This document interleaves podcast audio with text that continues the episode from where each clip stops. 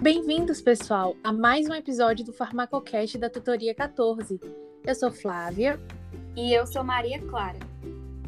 Hoje vamos falar um pouco sobre farmacocinética, que resumidamente é o que um corpo faz com o fármaco. Mas por que estudamos isso, Maclá? Porque, Sal, o acesso às moléculas externas são restritas pelo corpo, ou seja, tem diversas barreiras que têm que ser passadas pelo fármaco para que consiga chegar ao seu sítio de ação. Entendi. Mas o fármaco tem que sofrer alguma coisa para conseguir chegar lá? Sim, eles passam por alguns processos, por exemplo, absorção, distribuição e eliminação. Também temos alguns fatores que são relacionados às propriedades dos fármacos que são importantíssimos e influenciáveis. Sério? E o que seriam? Por exemplo, caso um fármaco seja hidrossolúvel, ele vai ter dificuldade de atravessar a membrana plasmática, enquanto que, quando ele é lipossolúvel, ele terá mais facilidade de atravessar. Existe também o grau de ionização, que quando uma molécula está muito carregada, ela terá dificuldade para atravessar a bicamada lipídica. Entendi. E existem fatores que vão influenciar na administração? Porque eu sei que existem muitas formas de. Não é isso? Exato. Os fatores que vão influenciar são o início rápido de ação, o tratamento por longo tempo e restrição de acesso a um local específico.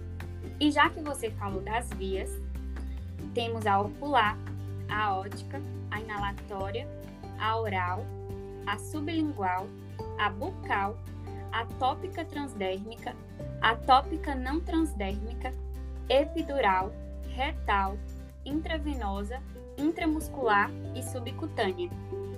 Nossa, que massa! Temos todas essas vias, eu não sabia nem da metade. Você poderia me explicar um pouco mais sobre a via interal? Claro! Ela é a via mais segura, mais comum, conveniente e econômica. Ela compreende via oral, sublingual e bucal. Na oral, o fármaco é deglutido e tem as vantagens de ser facilmente auto-administrado. E em caso de intoxicação, podemos neutralizar com carvão ativado. Além disso, há uma precisão na dose, porque ela já vem pronta, como nas formas de pastilha, comprimidos, cápsulas. E como desvantagens, tem o fato de o fármaco percorrer um longo trajeto e passar pela barreira ácida do estômago, o que pode causar uma perda do seu efeito por conta da ação do baixíssimo pH estomacal. Nunca na vida que eu iria imaginar isso. Mas existe alguma forma para o fármaco se proteger do suco gástrico? Sim, ele pode ser revestido por um envoltório químico que vai proteger esse fármaco que só será liberado do intestino, como por exemplo o omeprazol e o AS. Mas também pode ser do tipo que tem uma liberação prolongada, ou seja, eles possuem revestimentos ou ingredientes especiais que controlam sua liberação, o que permite uma absorção mais lenta e uma ação mais longa. Entendi. Ah, e acabei de lembrar que tem outras formas que fazem parte da via interal, não é isso? Sim. Temos a sublingual, que o fármaco é colocado abaixo da língua e geralmente ele é hidrossolúvel para facilitar sua degradação pela saliva. E a bucal, que o fármaco não é deglutido, mas sua ação é na boca. Por exemplo, as pastilhas, que podem conter anti-inflamatórios, anestésicos, a forma em spray, pomadas e gargarejos.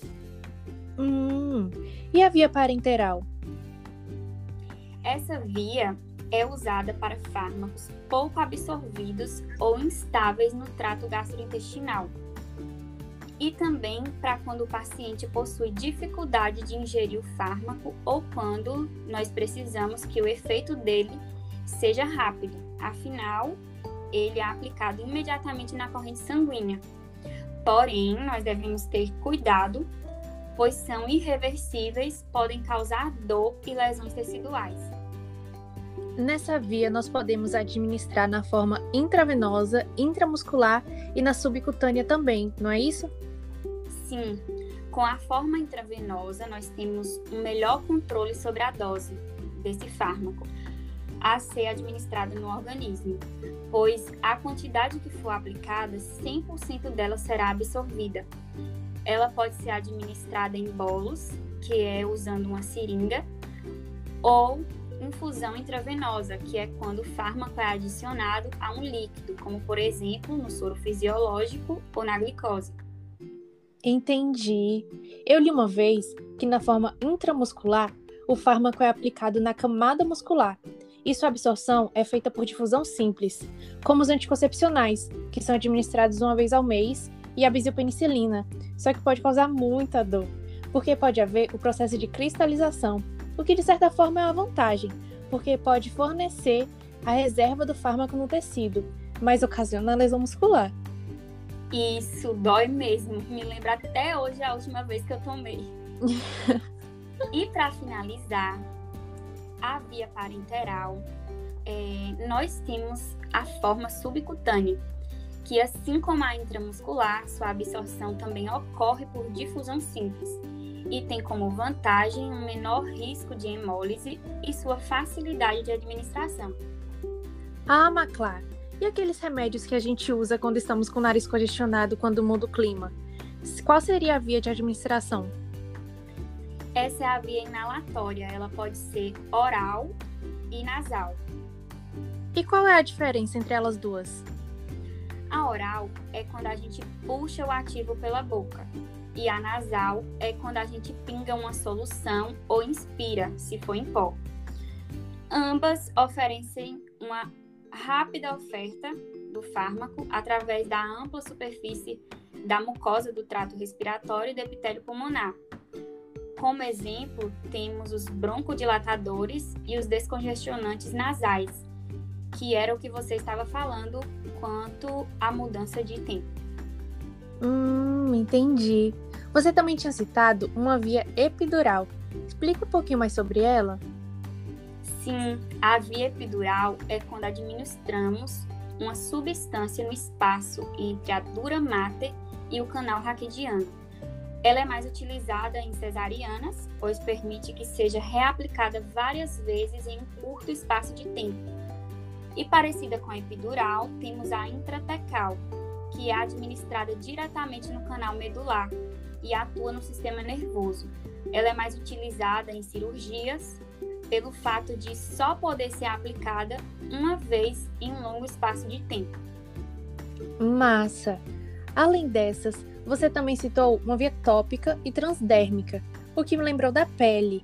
Seria quando a gente usa uma pomada? Sim, isso mesmo.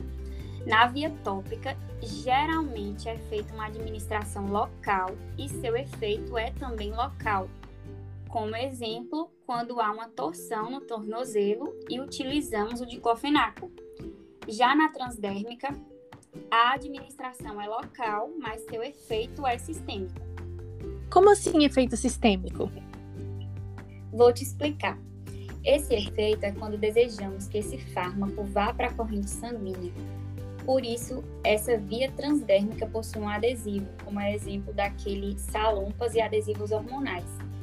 No entanto, como nem tudo são flores, existem as desvantagens, porque a absorção vai variar de acordo com o local em que o fármaco é aplicado pois se o epitélio for muito queratinizado, o fármaco passará para o sangue com maior dificuldade. Mulher, mas a gente tem jeito de tomar remédio, viu? Temos mesmo. E olha que ainda nem acabou. Ainda temos a via retal e a via vaginal. E assim como as outras, a retal tem vantagens e desvantagens. Como vantagem, temos a biotransformação dos fármacos pelo fígado sendo minimizada, além de evitar a passagem pelo trato gastrointestinal. Como desvantagem, temos que é uma via inconveniente para o paciente e também pode causar uma irritação na mucosa retal.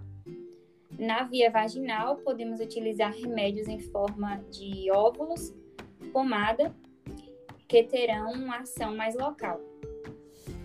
Então, pelo que eu entendi, Caso eu queira um medicamento com início rápido de ação, eu devo optar pela via intravenosa. Mas, Caso necessite de um tratamento por um longo tempo, eu opto pela via de administração oral, por conta da comodidade, não é isso? Exatamente. E a gente precisa entender que existem fatores que podem contribuir ou interferir na passagem dos fármacos pelas membranas. Peraí, aí eu já não entendi direito. Quais seriam esses fatores? Esses fatores podem ser divididos em fatores ligados ao medicamento ou à molécula química e fatores ligados ao organismo. Por exemplo, fatores que são ligados aos medicamentos são as vias de administração, o tamanho molecular dele e a lipossolubilidade, que já falamos dela. Já os fatores ligados ao organismo, temos a vascularização do local, porque quanto maior a vascularização, maior a probabilidade desse ativo ser absorvido e principalmente se o paciente tiver alguma enfermidade no trato gastrointestinal, por exemplo. Ah, sim, agora tudo faz sentido. Eu me lembro que no colégio a gente aprendeu sobre os tipos de absorção na membrana plasmática, que poderiam ser difusão passiva, facilitada ou por meio de transporte ativo. Exatamente isso que eu ia falar agora. A difusão passiva é a principal forma pela qual os fármacos atravessam as membranas. Caso o fármaco seja hidrossolúvel, ele consegue passar a membrana através daqueles canais chamados aquaporinas, lembra? Sim, eu me lembro muito bem. Os fármacos lipossolúveis atravessam pela membrana sem ser por canais. Na difusão facilitada, o fármaco passa a membrana por meio de transportadores, por proteínas que vão carregá-lo do meio extracelular para o meio intracelular, e depois faz o contrário disso. Essas proteínas são tipo um Uber. Exatamente. E tudo isso sem gasto de energia. E no transporte ativo? Já é com gasto de energia, não é? É sim. Também vai precisar de transportadores, só que esses precisam mudar sua conformação. Para isso é necessário que ele sofra uma fosforilação, ou seja, o ATP tem que fornecer um fosfato para esse transportador. Entendi. Na absorção desses fármacos, lembra que tem a questão da biodisponibilidade? Bem lembrado. A biodisponibilidade é a quantidade de fármaco que chegou até a corrente sanguínea e que foi absorvido. Aí temos alguns fatores que vão influenciar nisso. É isso mesmo. Exemplo dessas interferências vão ser as coisas que já falamos, como via de administração, forma farmacêutica, dose, biotransformação, solubilidade do fármaco, instabilidade química e a natureza da formulação do fármaco. Verdade, Fal. Você pode me explicar um pouco sobre eles? Claro! Sem querer querendo, já falamos muitos aí, então vou citar só os que faltam, certo? Começando pela biotransformação, ela tem como meta transformar por ação do fígado os fármacos lipossolúveis em metabólitos hidrofílicos para serem excretados na via renal. E esses e essas reações são chamadas de fase 1 e fase 2. Agora, sobre solubilidade do fármaco, para que seja absorvido direitinho, eles devem ser levemente hidrofóbicos, exibindo alguma solubilidade em soluções aquosas, porque nos hidrofílicos não possuem a capacidade de passar pelas membranas lipídicas. Já na instabilidade química, são os fármacos que sofrem alterações na sua estrutura por causa da interação com o suco gástrico e por alguma enzima. Isso também vai ajudar da biodisponibilidade. Temos também a natureza da formulação do fármaco, no qual o tamanho da partícula vai influenciar na velocidade de absorção. E além desses, tem a biotransformação hepática de primeira passagem. E como ocorre essa biotransformação hepática de primeira passagem, Fal? Então, esse fármaco vai entrar primeiro na circulação portal, para depois entrar na circulação sistêmica, e logo vai reduzir a biodisponibilidade. Ah, entendi. Você lembra como ocorre a distribuição do fármaco? Lembro sim. O processo de distribuição é a entrega do fármaco do sangue para os demais tecidos. O fármaco pode sair da circulação sanguínea e chegar ao local de ação terapêutica e lá interagem com seus receptores e exerce seus efeitos farmacológicos. Hum, e você acha que os fármacos são distribuídos unicamente no seu local de interação? Não. Eles também são distribuídos para os reservatórios teciduais, como os nossos ossos, músculos, pele, cabelo e tecido adiposo. Eles podem ir para lugares onde menos esperamos, não exercendo seus efeitos farmacológicos, mas sim efeitos adversos. E eles conseguem ir para os metabolizadores? Muito além. Eles podem ir para os nossos sistemas excretores. E para quais sistemas eles vão?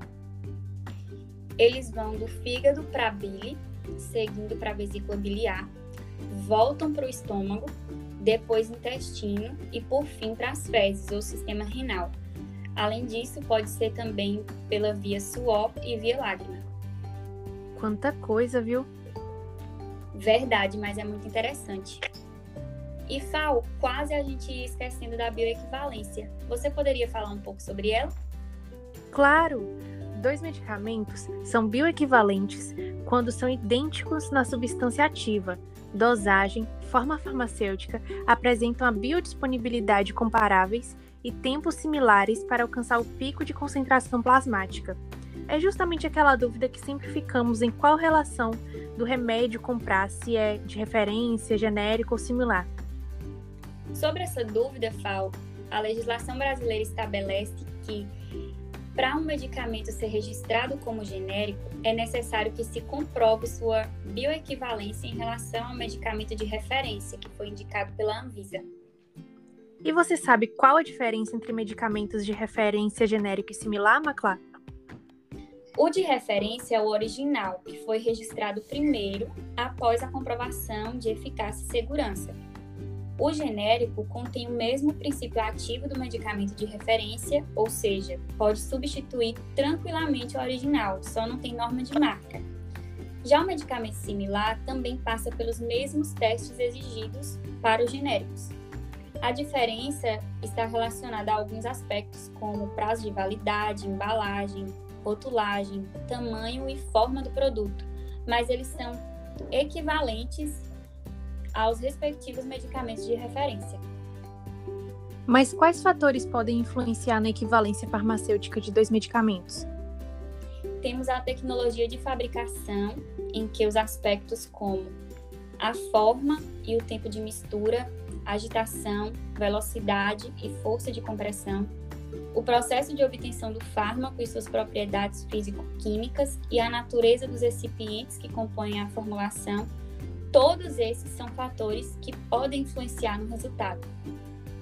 Entendi. Nossa, eu adorei demais esse assunto de hoje. Muito importante a gente saber quais são as formas de administração de um remédio, suas distribuições e como podemos adaptar à nossa necessidade. Com certeza, Fal. Então, gente, esse foi mais um episódio do Farmacocast. E nos vemos na semana que vem com mais um tema. Espero que tenham gostado bastante. Até a próxima, Maclar.